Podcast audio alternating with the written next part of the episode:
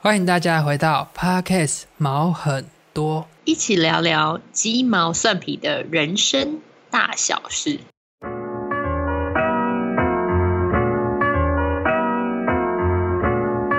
今天真的很可怕，今天我连看三场，然后第一场是戴资颖羽球吗？对，戴资颖，戴资颖那一场你有看吗？我有啊，那个真的太可怕了。他他其实一开始是处于落后的，然后对方对方今天打的很好，越看越可怕。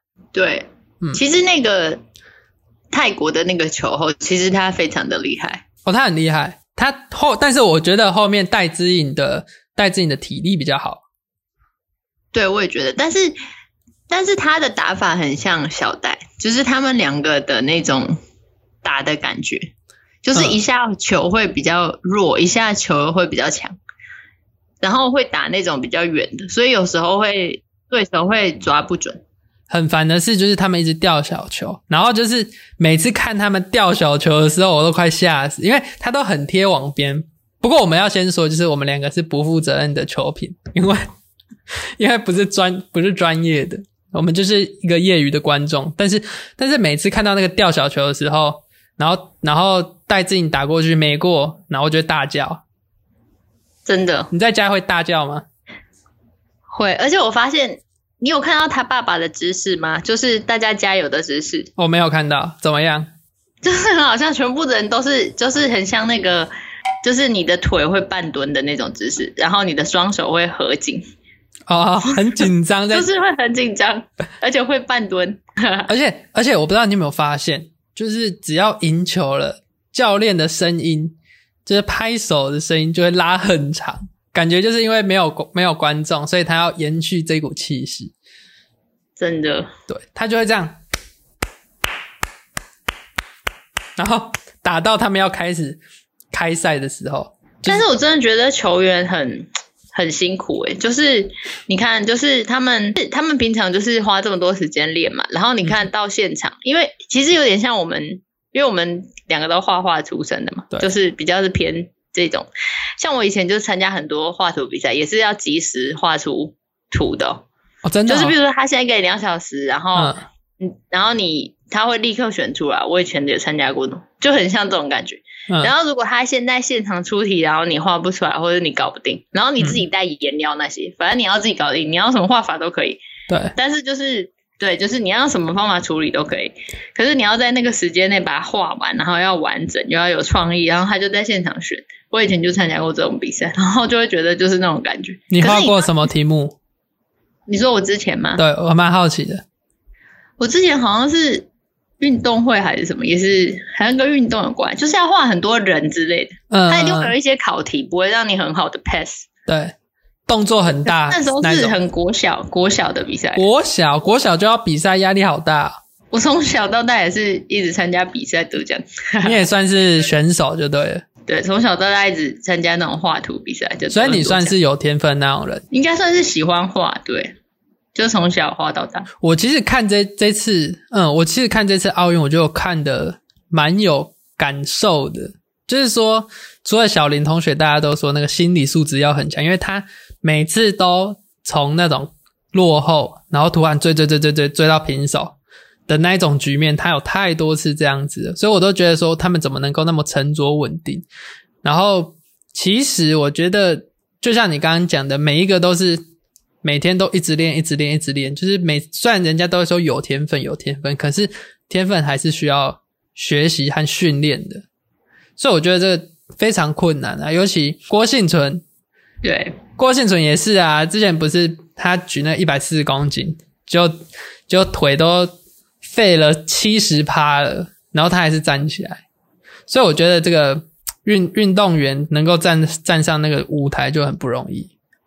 对啊，而且他们要那种，就是我看那个，就是他们有时候球员或者是选手，他们自己说，就是可能教练啊，或者是他自己会跟自己说，哎，我希望我表现怎么样呢？在这场我会想要怎么去做会比较好。可是其实到现场又是另外一回事。对，因为像我，我为什么就是这么认真打那个，哎，看桌球，是因为我。前阵子疫情前也在打桌球，嗯、然后我就觉得我心理素质好差哦，因为我只要 怎么说，你你只要打到落后的时候，然后就会想说啊，怎么办？我不是我该怎么办？我怎么怎么打都会被挤回来，然后要不然就是领先的时候就会有一种小小的喜悦，可是你那种喜悦一跑出来的时候，很可能就会被逆转，所以要很沉得住诶。对，所以我才觉得他们在这一点真的。非常的厉害，就不是一般人可以达到的境界。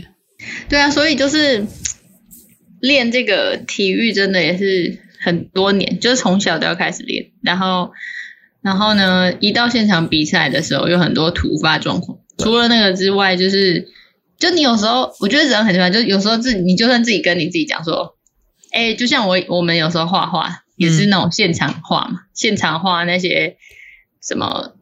模特或什么的，嗯，就是你有时候可能也会因为你心情什么关系会画不准或画不好看，可是你一旦就是你一旦不专心的时候，就很可能就很可能会画不好。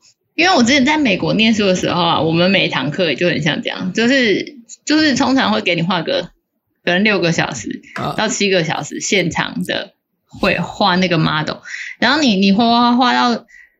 你就是你画到最后一小时的时候是平图时间，平图时间就是老师要怼你，还有全部的人，哎、嗯，不好意思，怼就是要评论你的话，然后还有就是所有的同学都要讲一句，就是对你的图就是什么意见就要给意见，然后你那时候就是要很痛苦的要听大家就是给你那些意见，如果你当时状态不好，或者是你那天很累啊，或者什么，然后画的不好，就会很难受。然后评分也是这样评，嗯，对啊，所以就某一方面是能够理解，所以我觉得体育项目其实是真的还不错。可是你讲到评分这件事情，我就有时候我会蛮不喜欢很看很多键盘侠，就是你比赛如果赢了，然后他就会称赞说啊教练很棒，可是如果教练就是比赛输的时候，又开始说教练有什么问题。就是很多时候都事后论，我其实蛮不喜欢这样子的。你说很多人会在那里马后炮吗？对啊，就是说啊，你为什么在这个时候叫暂停？像今天小林同学的那个，因为他在关键局的时候就有叫，嗯，被叫暂停。可是，哦，对对，可是我就会觉得说，啊，如果他今天赢了，那大家就会说啊，那个那个暂停叫的真好。可是他如果输了，就会变成说啊，都是他害的。所以有时候我。我我很很讨厌那种键盘酸民，对，其实有时候这种球也有一点命运的感觉，对，就是有时候其实跟人生一样，很多事情其实是你那个时间点的机会，因为你看有时候他们打那球，嗯、那球有时候不过网嘛，嗯、或什么，然后是 lucky ball 这种，那你要怎么说？那其实你接也接不到。有些，那那个你要怎么说？就像人生，你中了的可能彩券还是什么，或是你就是不能讲，就是说，就是一些得到了一些意外的惊喜，就是这种感觉吧。嗯、对啊，所以所以就很难说啊。所以反正就是，我觉得就很难说啦，就是蛮不希望大家成为那种键盘侠来评论当时。当场的那个当下的那个状况的，因为毕竟我们自己都不是在场上的选手。可是我还蛮喜欢这次二零二零奥运的二二零二零奥运的这个日日本他们最后开幕的，就是神神来比哦，对，超超级变变变。因为我听说他们是因为反正就经历了很多的风波，就是竞竞图的风波啊，然后竞选的风波啊，然后最后又改了一批人。重新做这个开幕式，嗯，对，我想也是，因为因为我觉得那个东西，就是因为以前你有发现之前奥运的那些设计比较澎湃一点，对，就好像很震撼的感觉，然后就很多那个大陆的，就是朋友，就是网友或什么的，然后就会有发言，我就看到或听到蛮多，或是自己身边一些大陆的朋友，他们就说，我觉得都不震撼，就是感觉没有什么的感觉。但是其实就像你刚刚说的，其实是前面经历过一些东西，对啊，所以很多时候我都觉得还是要了解背后的原因啊。可是其实我说实在，我一开始在看开幕的时候，我也觉得，哎，怎么没有那种很蓬勃的感觉？直到那个超级变变变出来，就觉得，诶，其实他们还是有即便在可能预算还是在一些遇到一些问题之后，他们还是有想到突破的方式，而且那个就很能引发共鸣啊。对，可是你你说那个超级变变变，然后就像你刚刚说的，我觉得提出一个很好的点，就是什么马后炮的事情。然后就其实人家做这些设计或干嘛，其实本来就很辛苦，因为我们自己都从事这一行，像要做一个活动，或者是要还要请这些设计师来搞这些，然后要整合这些，都是非常困难的，而且很大的那个预算。嗯、可是那种马后炮的人。就是有人就说那个失败，你就是超级变变变。他说，既然把超级变变变这种综艺节目的东西拿到奥运上，奥运是应该这样的吗？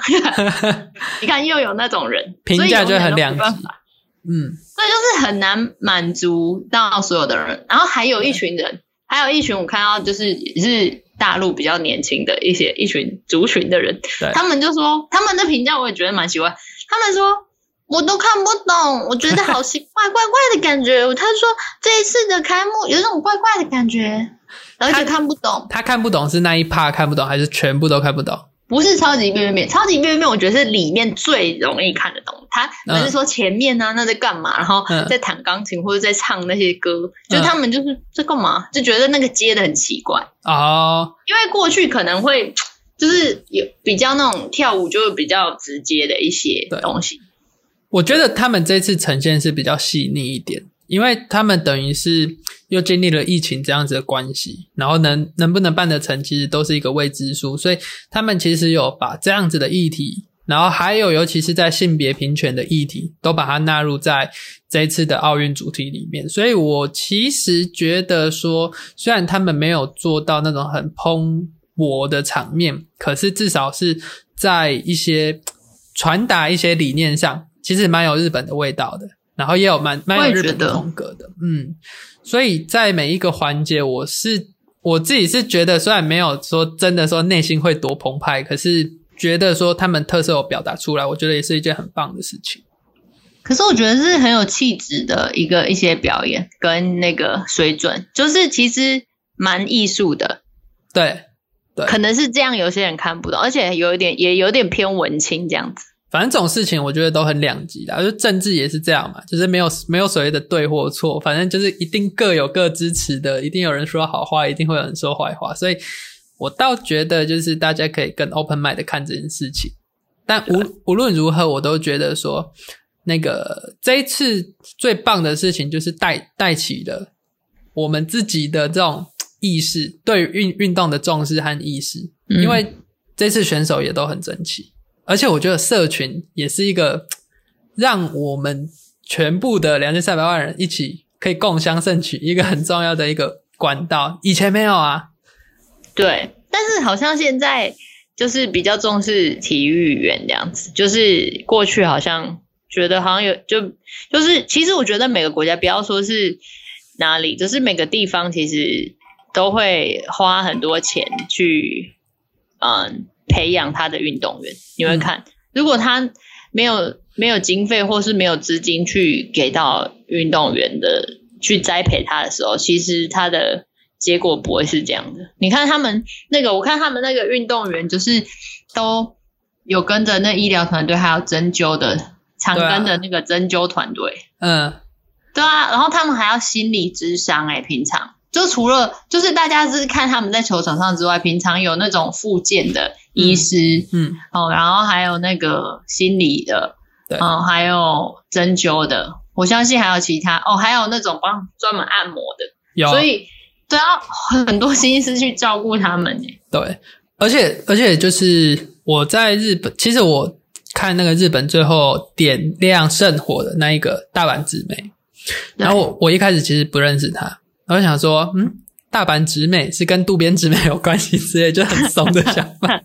嗯，反正后来就会去查嘛，所以我才会说那种话题有点被带起来，然后就发现说，哦，原来他在美国的公开赛，他打过大满贯，然后打赢了他自己的偶像，嗯、呃，然后就变成说，你去 Netflix 看就会看到他的纪录片，然后就会有像你讲的，他们随身都要有请一更好的教练，然后有更好的防护员，那重点是。很难很难的事情是他其实打了大满贯之后，然后开始就是他以前都是在追逐别人的角色，然后他有一天登上了第一，突然不知道该怎么当做第当第一名，因为你输了，你就是后面的人了，所以他开始有点走下坡。然后 Kobe Bryant 那时候跟他又很好，然后结果他不是直升机坠落然后身亡，他就也内心受影响，就觉得说我现在怎么可以只是这样子而已，我就是这么受挫，所以他就又开始一步一步的去。带领这样子的话题和风潮，然后他又觉得说他应该要做一些事情，所以他开始支持那个一些一些政治的独立运动，所以就会觉得说，运动员其实他们真的是在心理上面要承担很大的压力。我开始可以可以去理解一件事，就是为什么这么多品牌喜欢找运动员来代言。我最近那个广告都在那个戴志颖，戴志颖第一名，对对，但是你不觉得他他是一个？他好像是那个粉丝数就是追踪是最多的，就是大家或是就是搜寻。不过我觉得他他就是有一种，我觉得这就是他的特质，就应该说他这个人，就是他有一种这样会让人喜欢、很好相处的感觉。嗯、你说戴资颖吗？对，他就是给人那种，他就是散发一种气质，嗯，就是不是很难，就是不是一个很难搞的人，就感觉很好像你家隔壁很很亲民呐、啊。对对对对，所以所以我的意思是说，这么多品牌喜欢找运动员的原因，是因为他们其实一辈子就做一件事情，可能可能啊，在短暂的生涯里面就做一件事情，就是只做一个项目一件事情，然后最后站上那个殿堂，我觉得很难呢。嗯，不过这又有一个有一件蛮有趣的事情，因为我那天跟有一个朋友就是聊天，不过他是那个对岸的朋友，对，然后他就提出了一个。点我觉得也蛮有趣的，大家也可以思考一下。嗯、他就说：“嗯，我最近都不想看这些运动的这些球星或是选手，因为我觉得就是我觉得他们都被塑造出来，就像你刚刚说的戴志颖，为什么我在广告上每天换台都看到他？我已经看到不想看了，然后就会说，我觉得根本就是人设，就是把他设定成一个伟人。”然后他就觉得，或是说把他设定成一个很，然后就说什么他人品也很好，球品之外，然后又谦虚，然后什么，就是他就说好像把它变成一个 character，好像角色设计他，然后结果后来可能过了五年或者十年之类，对，然后或许他就有一个绯闻，或者是他，当然这个是虚，我现在不是说是谁，就是可能就是他就说这一切都是骗人的，他就说我觉得这种人设的东西我根本都不想看。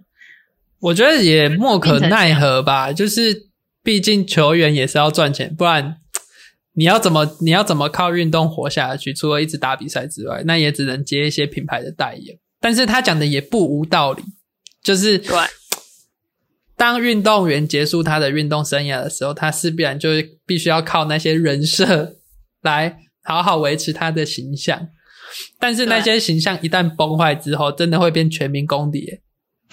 对，然后我又提出另外一个想法，我就说，哎，可是你现在推出，就是你现在提出这个假设，其实也没什么必要，因为他就是一个，这根本没发生呢、啊，就是他、嗯、说不定他就真的还不错，对不对？就他说不定，就是说不定就是这些球员都还很好这样子，那你干嘛要自己去影射？他就说他现在都不想看，是因为他觉得可能过几年他们会不好之类。可是我觉得看球赛有时候是在学。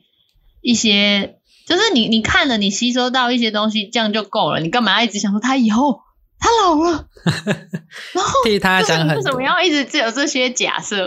我觉得还蛮有趣的。偶像明星还不是都这样子，就是很多还是必须得靠塑造出来的啊。这就这就是现实的人生。对，可能有些人就会评论说：“哎，那那些人就是，就像你说，他就是只做一件事，所以他。”他就是被训练成一定要那样，所以他们就觉得又不是自己刻苦的啊，然后什么之类的。但是我也觉得这些，反正这些论点我都觉得很很吊诡，因为难道他去现场这样打，那那不然你去打？对啊，对不对？就是所以，不就有人不是说他干嘛，然后就硬要讲人家坏话啊？那你怎么去打？有些人生命中就是不知道为什么。很喜只喜欢讲别人坏话，喜欢看人家的阴暗面。我觉得那种人可能内心也比较阴暗，或者就是负能量。哦，对，负能量要爆棚。所以，所以我蛮蛮觉得这样子蛮不好的。对，所以我刚刚提出那个，我就是觉得说，哎、嗯、如果这件事还没发生，第一个，然后第二个是，你干嘛要？你看这个球赛，或是就像你看艺术品，你干嘛要一直想这艺术家他背后他是不是？你干嘛要一直想这些有没有？他就八卦啊，欣赏人人性，这就是人性。人性就其实他说不定就是内心喜欢这些八卦，所以他会就先设想。我以前其实很少看球赛，啊、或者是很少看这种比赛。嗯、我觉得某程度就是真的自己开始运动了之后，然后会更享受那当下。但是这一次真的奥运太特别了。你以前有这么疯狂追追奥运的比赛吗？诶，之前我好像有有一些我也有看过，会觉得很激昂，但是没有这一次激昂。我这次真的很疯诶，就是只要有比赛我就去追，然后重因为主要是。我觉得这次的中华队太厉害了，因为他对每个项目都，你不要说有什么前前前四每前四或金银铜牌，他每次都会达到至少前八前，就是前十六前八，我就觉得说，哎，好像值得要去支持一下你。你不支持，不是很愧对自己的国家吗？对啊，没有，我是觉得就是因为你是从哪里一个地方来的，一定会支持那个地方的队伍啊，你怎么可能会？对啊，所以我在看这这次的比赛的时候，我就觉得说，不管是谁，就是其实大多运动员我也不认识，就是那种属于那种几个呃一日球迷。可是我觉得一日球迷很重要，因为他们平常训练就是为了站上这个大舞台，让更多人看见。那那虽然很多人会批评一日球迷，可是我觉得你如果连一日球迷都不愿意当的时候，那你怎么能够说你？能够支持这个国家，或者是支持这样子的，呃，这样子的文化，所以我会觉得说，就是少当酸民了，就是用行动支持，不是很棒嘛？我现在只要打开 FB 都是小林同学，要不然明天就是戴之颖之类的。对，明天是戴之颖。哎，可是就一定要一定要支持自己来自的地方啊，就像。就像那个美国啊，美国其实这种精神就还蛮强的。嗯、像他们每次不是打 NBA 的那个球赛嘛，嗯，他们真的是，比如说在加州的人，嗯，他们一定会支持加州，就是 LA 的那个队，假装比成洛杉矶的。然后如果他、嗯、就算另外一队有他很欣赏的，可能是 Stephen Curry，他可能是旧金山那一队哈，嗯，或者是他是别州的，像之前 LeBron James 是在另外一州，对，然后。L A 的人知道 LeBron James 很厉害，可是他还是会支持 L A 的，对，就是、嗯、就算可能他也会支持 Clippers 或什么，嗯、就是他会支持 L A 当地的那个队，他们就是很很有团结一致哦，他们就不会说哦，因为我觉得你喜欢 LeBron James，你就支持 LeBron James，他们有地域性，对不对？那时候我去啊，他们有地域性，是不是？对对对，就是他们自己的地方，或是他们的 University，就是因为之前我去 L A，我就发现哇。这跟我就是我以就是台湾现在我觉得是这样，可是就是有些地方我就觉得哇，好不一样哦，就是好支持自己 local 或在地的人，然后做的事情。对，然后就感受到那种团队精神，真的是也是从体育的运动培养出来。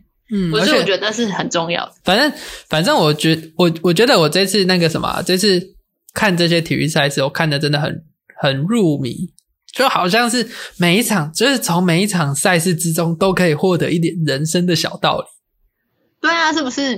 对。所以我觉得就是像我刚刚就说，有些酸民或是有些人，就不是在看那些表面的，你应该看了，然后去诶去了解说，诶去想说一些可以应用在其他方面，或者说，诶我看到运动员，像我看到运动员，我就觉得哇，他们身材这么好，然后就想要奋发，喂，然后就开始在旁边。那也是一个不错的方向。什么？我说那也是个不错的方向，就是。有啊，我最喜欢做体操的啊，我就觉得哇，体操那个练的肌肉真的很美。那这个就是有点那个性性别上的差异，像我就对体操就还好。可是体操的不是体操的，体操的女生身材也很漂亮，就是是那一种有肌肉有练的，你知道吗？呃，就真的觉得就很漂亮，就是。要是我可以变成那个体育的选手的话，我想要练体操。我跟你讲，我每次尤其是我现在，我每次看完一个项目，然后因为我会跟我们家人一起看，我就说，不然我来练个桌球好了，不然我来练个体操好了，说不定我下一次有机会打奥运。然后他就说你别想啊，对。可是你不觉得我都被打枪？激发你想要运动的那个，你会觉得哇，他们的小麦色皮肤，或者你看戴子颖，他也是很 fit，对，然后就觉得哇，我想要练成那样，然后觉得很 strong 的感觉。所以你有你有哪一个是你想要变成的样子吗？其实我想要当体操选选手，我觉得好漂亮。体操好难哦，要很有力。就是，哎，你知道那个体操选手他们，你有看？你知道他那个？你知道那个有呃，他们的教练叫做应该是叫林玉兴，嘿，林玉兴是不是？嗯，对。然后他以前有拍过一个翻滚吧男孩。对啊，我就觉得那个好感动哦。那个也是我，那个也是我那个什么啊，我小时候我国小看的影片嘞。我国小就看，看过，我有看过。我国小那时候老师有放给我们看，就翻滚吧男孩，所以就。我我我其实有看体操的追踪，就是追踪那个李智凯、鞍马王子，oh. 对，因为他从就是你看他们从小时候开始练，他那时候好像叫菜菜市场什么，因为他们菜市场长大的，然后一路就是不断不断的去征战，然后也有过想要放弃的时候，也有受伤的时候，然后而且我最近其实也刚好看那个报道，就是他们在访问他，不是那种天才型的选手。就别人可能十分钟练完，嗯，他就会了。可是他可能要一直反复反复练习，最后才会。所以他们在讲一件事，就是说，那个玉信教练他挑上李志凯的原因，并不是因为他是天才，而是他肯努力。因为很多的天才，因为很快就会了之后，他就不做了。嗯，所以他在奥运场上或者竞技场上就很容易失败。对，所以所以我觉得这个也是怎么讲？我觉得很，这也是一个启发啦。就是说，真的很多事情，并不是说最聪明的人就可以走到最后，反而是你很多事情不懂，然后愿意不断不断的练习，然后坚持到最后的人，我觉得才是可以获得，就是赢得人生最后一场的比赛的那个赢家，对啊，所以，所以我觉得这届，反正不管怎样，我觉得这届奥运就是给。让我们这些台湾人，或者是我们这一些就是一日运动迷，激起了斗志，人生的斗志，就是也要在每一个自己的自己的道场、自己的职场上好好努力奋斗，然后学习他们，就是遇到每个难关都要挺住。对，而且而且我觉得奥运在这个时，其实有人也是有蛮多人也是在反对东京奥运举办的举办。但是我觉得可能另外一个思考来想一想，就是也因为他举办了，我们原本在疫情之下还稍微有这些，让我们激发我们的斗志，或者让我们觉得生命更有希望。对，所以我觉得这样真的也是一个蛮好的结果啦。但但东京疫情还是蛮严重的，可是可是我觉得在这个时期，他们也尽了他们最大的努力，而且我觉得最棒的事情就是。让每个人，就是除了场上的运动员之外，就是让每一个在场下的人都透过一台手机有了更多的连接。这件事情我蛮感动的。对啊，因为你看那个 IG 的限动，FB 的 po 文，然后都会，只要你只要你有 po，大家其实都会就是互相留言，然后互相觉得可惜惋惜。我觉得这就是运运动最最棒的地方。对，我想要分享给各位听众的就是，其实我们在看球赛或是比赛的时候，不要单单只看一个面相，很像人生的众多事情，嗯、不是单一面的，而要从四面八方不同的面相去分析事情。对啊，我觉得这样子会比较好。所以我觉得就是看这场球，呃，不管是球赛还是任何的运动，就是我们可以从不同的角度去切入，呃，每一每一个。场次的结果，不管是赢还是输，最最终就是他获得了什么，和你自己获得了什么。我觉得这个就是奥运或是任何的运动赛事带给我们最大的意义。所以今天 podcast 差不多就是到这边，我我们很开心可以就是一起身为台湾队的一份子。谢谢大家，我是 Air，我是 Miki，我们下次见，拜拜，拜拜。